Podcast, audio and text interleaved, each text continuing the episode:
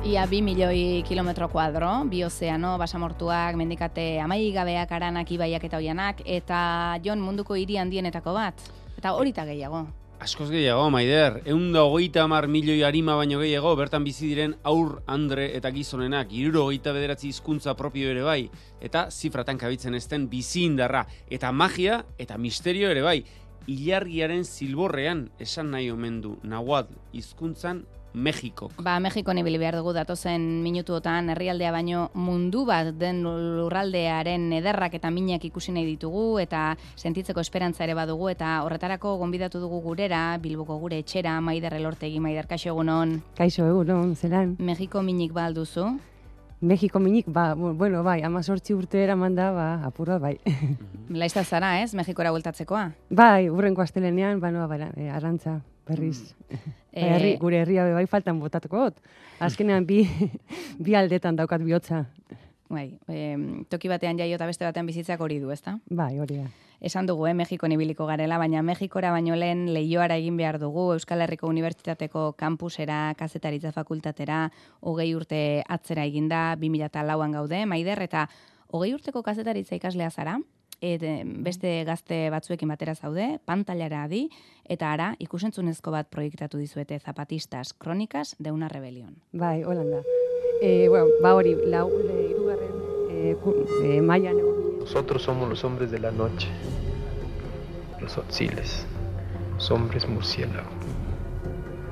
Nosotros podemos despedazar y desengrar a una unidad entera, hombre por hombre. Maider, uno al día. Bai. Honek harrapatu zintuen, ezta? Dokumentala bai. ikusteak eh, harrapatu zintuen, nola bait. Bai, hola izan zen. E, irugarren mailan gaudela, Txema Ramirez de la Piscina, irakasleak, e, ba, zapatismo inguruko e, dokumental bat e, presentatu zigun eskola, bueno, klasean, eta e, bueno, Euskal Brigadista eta e, La Jornada egunkariko, e, bueno, Mexikoko La Jornada egunkariko kasetari bat etorri ziren ba, orkestera dokumentala eta ni ba, e, geratu nintzen ba, ba, arrituta. Pentsaten e, zelako, e, ba, zelako egoera zegoen Mexikon eta zelako e, e, indarra ba, ba, beraien herri e, altzamendu bat egiteko eta olakoa, ez da? Mhm. Maider, eta esan daiteke neurri batean zure destino aldatu zuela, proiektzio horrek? Bai, ba, bueno, ez, bueno, baten baten paintza dut hori, eh? izango zala momentu, bizitzako momentu klabe bat, ezta?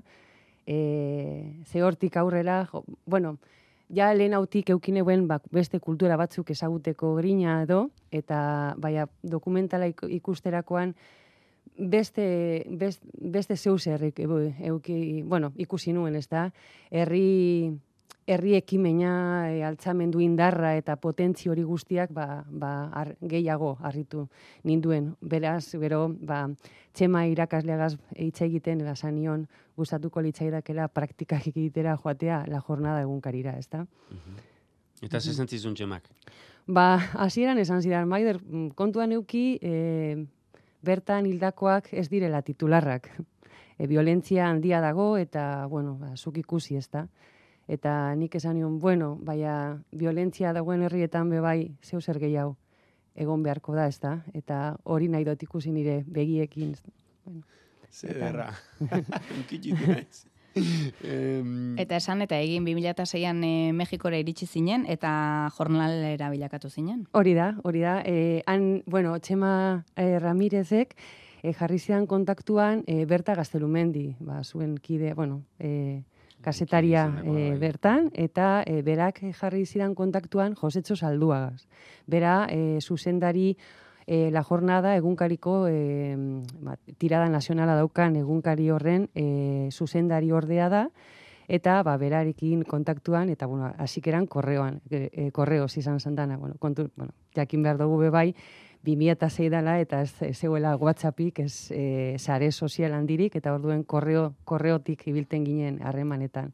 Eta hasieratik Josetu Saldua, amen, ara joan aurretik, ba, oso alaia iruditu zitzaidan, e, oso, e, oso ba, berak esan zidana zan, bueno, kontuan izan behar dozu, Amerika ez dala e, estatu bakarrik, eh? Amerika anitza dela, eta ikusteko E, ba hori grina daukaz, badaukazu ongi etorria, ongi etorria gure egunkarira eta edo ze seksinuan lan egiteko aukera aldiaz. Orduan ba ateak ireki irekita mm. eta oso oso harreman ona izan zen, ezta? Oraintxe hitze eingo dugu la jornadan kazetari gixara izan zen duen eskarmentuaz, baina hori baino lehen e, geldialditxo bat egin behar dugu, Josecho Saldua nor izan den kalibratzeko entzun behar dugu bera hil eta biharamun goizean, Josecho Zaldua 2008 bateko irailean hil baitzen, bera hil eta biharamunean Mexikoko presidenteak nola hasi zuen goizeroko bere agerraldia. Primero, pues enviar nuestro pésame a todos los trabajadores de la jornada porque falleció Josécho Saldúa, su director editorial. Piskat azkartu egin dugu, badakigu López Obradorrek denbor hartzen duela hitz egiteko, baina nahi genuen jarri hau, eh, Maider, Jose Txo Zaldua duen i, zuen itzalaz jabetu dadin e, entzulea. E, emango aldizki guzu pare bat zertzela, norri izan zen bera eta nolakoa zen e, pertsona moduan. Ba, bera, nafartarra da eta ba, mm, oge, e, ia berrogei, ur, bueno, ni bertan egon nintzenean, ba, berrogei urte zeraman Mexikon eta e, eta bueno, berak e, oso, bueno, beti kontatzen, gaur egunen arte kontatzen dodan anedota, berak bere bulegoan sartu nintzenean, e, berbetan hola eta bueno, esa, esan zidan, bueno, gazteleraz esango dut, esan zidan, bueno, Maider, que sepas que México es muy traicionero eta, eta nik zerba, eta esan zidan, porque una vez que te agarra no te suelta, eta hola izan zan, ze, ze hilerako joan nintzen, eta ba, masortzi urte darotez eh, Mexikon, mm. ez da? Em, Jose Txok berak esan zizun, joan ezkero nahi zenuen sekzioan lan egiteko aukera izan bai, zenuen, azertan bai. hasi zinen? E, bueno, azkenan bera, nik esan nion, zer, ze, zelan, e, bueno, zelan ikusten zuen, e, e, ba, ez, bueno, ez nekien, e, bueno, Mexikora, e, aiega barri, eta ez nuen inor ezagutzen, bera izan zen lehenengo e, pertsona e, ezagutu nagoen, eta berak esan zidan, ba, e, kapital sekzioa ondo torriko zala. Kapital sekzioa azkenean da, irian, ba, er, e, iria reporteatzen egotea.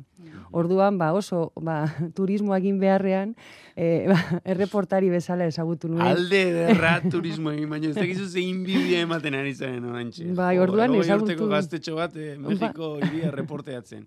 Bai, orduan ezagutu nuen, e, tepito auzoa, e, gero e, milpalta, gero beste sonalde bat, e, e, egualdean dagoena. Ze azkenean, e, e, Ciudad de México, edo México iriak dauzka e, ba, e, paisai ezberdinak, e, e, e, neka, nekazal mundu bat bebai dago barruan, eta, e, bueno, geografiko kime, bueno, e, dinot alde ruralak edo badaudela bebai, eta iria ba, zentroan ba, ikusi daitekez ba, edifizio erraldoiak, ez da?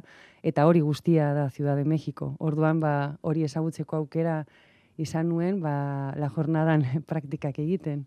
Mm esan duzu, eh? Mexiko traizioneroa dela, eta harrapatu egiten zaituela, laxe esan zizun, Jose Txok eta hori gertatu zen, ze bi amarka bai. da pasadira, emezortzi urte, esan duzu zehazketan segitzen duzu. Bai. Baina egia da, kazetaritza lanak ja utziak dituzula, ala?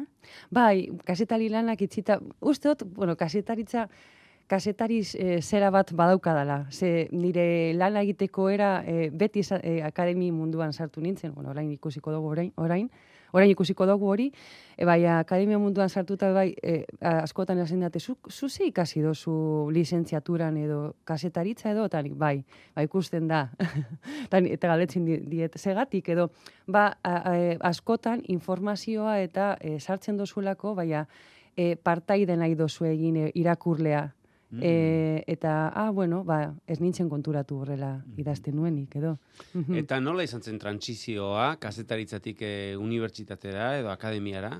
Ba, izan zen oso, ba, e, la jornadan egon nintzela, e, e, nik, e, bueno, politika, et, e, mogimentu sozialen inguruan, e, ikasteko interesan eukan. Jakiteko zer gertatzen da Amerika Latinan, e, zer, e, zer dagoen... E, ze, e, bueno, estereotipo asko daude e, Amerika Latina inguruan. Eta orduan, e, ni banekin anitza, bueno, diversidade asko, zegoela indarra asko dagoela, potentzia handia eta kreatibidade handia e, ez dakiguna, ez da?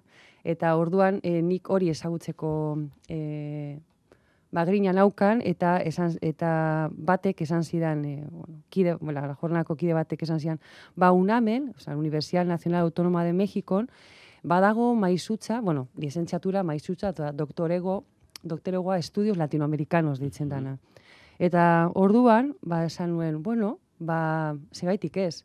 E, e, ez da, esan izan kasetaritza izteko, baizik, eta kasetaritza barnean apur bat espezializatzeko edo, ez da? Eta orduan, ba, ba, hori, ba, 2000 beratzean, e, bueltatu nintzen, bueno, e, e, 2006-tik bederatzira joan, joan etorriak egin nituen, baina gero ba, 2008an hasi neuzen e, ikasketak, maizut, maestria edo maizutza bat egin nuen, estudio latinoamerikanos ditutakoa.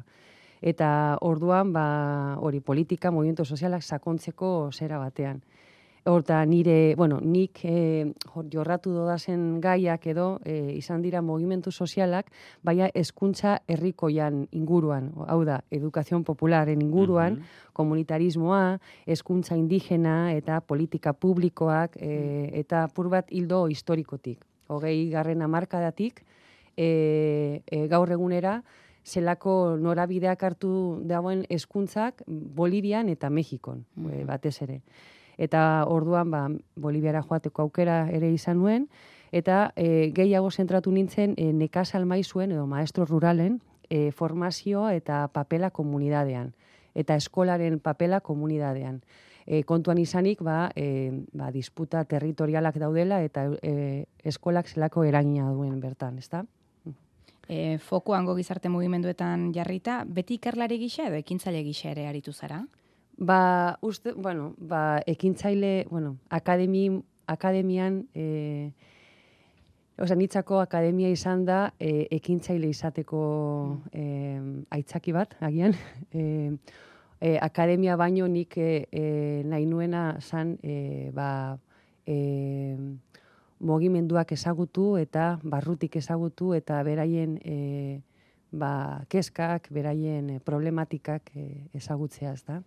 Orduan, e, gero bakarrik egotea ordenagailu baten aurrean eta idazten hori ez dut, ez dut oso ondo eramaten, baina, baina egin beharra ere dago. Mhm. Aizu, eta en doktore gotesien esan diguzu, landa ere mutako irakasleetan jarri duzula fokoa, Mexiko eta Boliviakoetan, eta hor, etortze zaigu e, kolpez, e, aiotzinapako ikasleen hauzia, hoiek ere, e, e, bueno, irakasle izateko ikasle zan ari ziren, ezta? Berrogeita bai. hiru ikasle baitu eta erail zituzten eta horrek dardarazi egin zuen Mexiko. Ez dakit nola bizi izan zenuen ura, e, ikasgairik utzi ote dizun, Mexikon ikasgairik utzi ote duen. Gainera, e, bueno, kertatutako ikertu zuen nazioarteko dituen taldean, Carlos Martín Beristain Bilbotarra ere aritu zen. Ez dakit hori nola bizi izan zenuen hori guztia.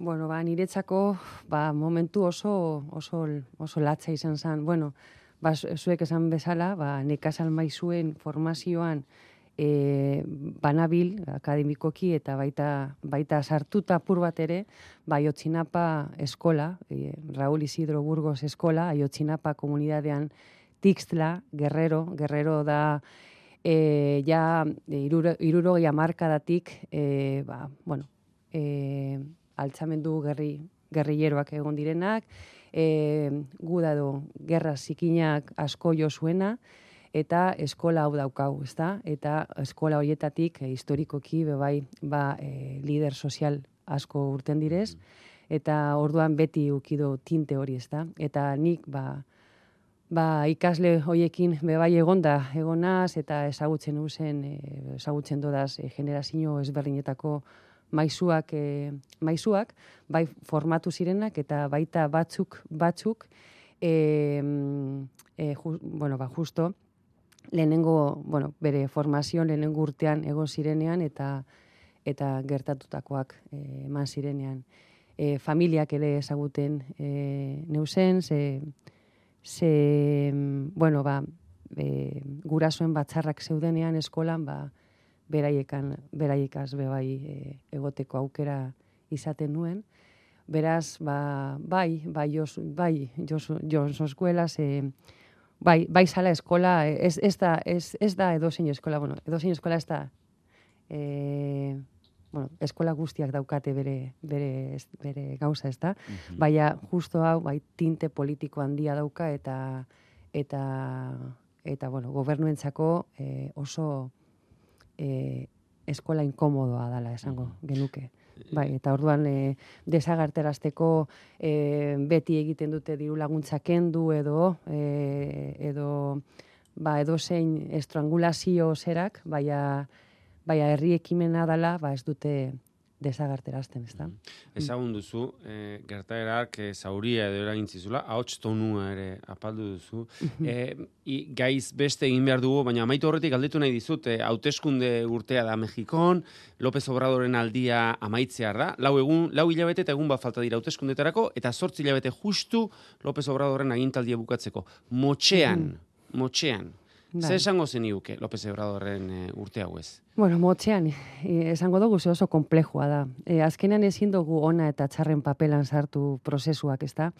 Eta orduan nik esango nukena da, e, bueno, na, nabardurak egin behar direla, baina e, normalean, nire ustez, e, gobernu eskertier progresistak edo diturikoak, e, askotan e, atentzio gehiago jartzen dutela eskuin eta nego, eta ejerzito edo edo beraien estabilidadean e, importantzia e, herri ekimen edo e, organizazio ezberdinekin kontaktuan egon baino. Orduan, adibidez, e, aiotzinapa kasua, e, oraindik ez da argitu, eta ez da argitu, eta ez da argituko. Gobernuak ejerzitoarekin harreman handia daukalako, eta badakigu, herriak badaki, e, implikatuta egon zala a, desagarter, e, de, ikasle desagartu, desagarterazitakoak, ezta? Orduan, e, eta bueno, bebai daukagu beste, bueno, e, Andres Manuel López Obrador sartu zanean gobernuan, bere lehenengo urtean izan dela 2019an, e, bueno, Morelosen bebai, Morelos dala beste estadu bat, e, termoelektrika bat jartzeko egon ziren eta mugimendu urte askotako mugimendua berak bebai esan zuen eten egingo zuela proiektu hori eta gero e, berreskuratu zuen eta ba, li, lidertza, bueno, lider sozial bat, e, Samir Flores deitutakoa, e, erail zuten eta bai, berak e, denuntzia jarri zuen edo e, salatu egin zuen, bai aldi berean be bai esan zuen, bueno, bas, es que son conservadores de izquierda. Eta orduan ba, ba hori askotan ez dakigu badaki, bueno, gobernuak oso oso inestableak izan likez, ez da ejerzito aurrean eukinda, eskuin indarrak eh, alboan eukinda, baina, baina, bueno, or, eh, atentzioa behar jarri behar da herri, herri ekimen hori ez eh, istaltzeko, ez, ez, estaltzeko, ez da, edo, edo lakoak, ze azkenean herri ekimenagaitik igo da bera boterean, ez da? Orduan be bai arre- arretan dia jarri barta. Mhm. Ba, Maider Elortegi, zuk aukeratutako kantu honekin despedituko zaitugu, zapateado honekin. Bai. Ba, eskerrik asko. Eskerrik asko zuri, eh? gaur eh, mungiatik bilborako bidea egin eta eta zure eskarmentuaren berri emateagatik. Nola jarriko dugu, zure fitxan, kazetaritza ikasetako gizarte gaietako ikerlaria? Bai, izan Bai. bai. bai, bai. Oso ondo. Ba, Maider Elortegi uri arte gozatu, eh? Euskal Herriko azken egunak eta buelta onai egin Mexiko aldera. Eskerrik asko. Bat, hartzeagatik. Maider. Besarka handi bat, bai.